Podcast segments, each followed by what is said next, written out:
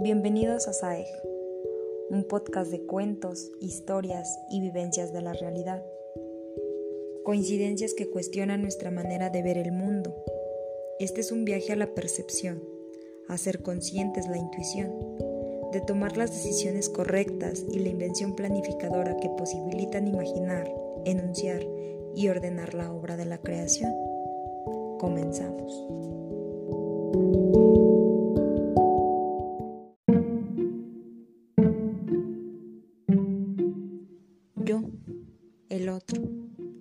Ahora, quiero en él esta misma parte que quiero y cuido en mí, o odio en él esta misma parte que rechazo y odio en mí.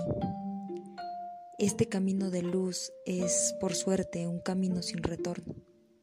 No se decrece. La sabia naturaleza nos puso la boca delante y la espalda atrás. La boca para incorporar todo lo que encontramos, cosas que sirven y cosas que no y la espalda para dejar todo atrás, lo que no es aprovechable. Tomamos lo asimilable, lo útil, desechamos el resto y es genial. Aprendamos de nuestro cuerpo. La respuesta está siempre en nosotros mismos, solo hay que querer buscarla para encontrarla. Claudia. Después que cerré el sobre y mandé la carta anterior, me quedé con toda la impresión de que había estado confuso y revuelto. Esta sensación me tuvo interrumpido hasta ahora. Me doy cuenta de que mi sensación se relaciona con el hecho de que el asunto de las críticas y de la proyección implícita es para mí fundamental. Me gustaría mucho que hubiera quedado claro, transparente, coherente y al mismo tiempo que escribo esto, me da bronca que me deseo de ser coherente. ¿Qué quieres tratar de demostrar siendo coherente? No sé. Creo que quiero que Claudia se dé cuenta de sus propios mecanismos proyectivos. ¿Y qué te importa? ¿Quién eres para querer que ella se dé cuenta?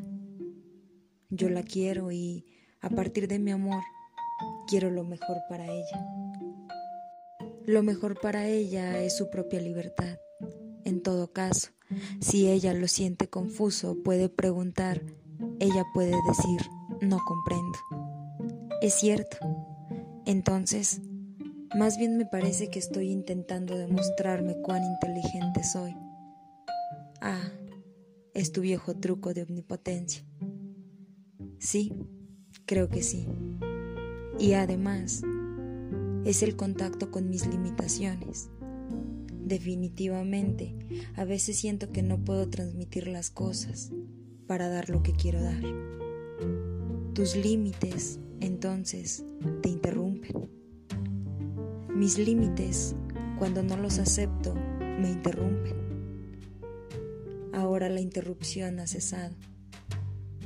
Una vez resuelta una situación, mi campo de atención queda libre para ocuparme de la otra.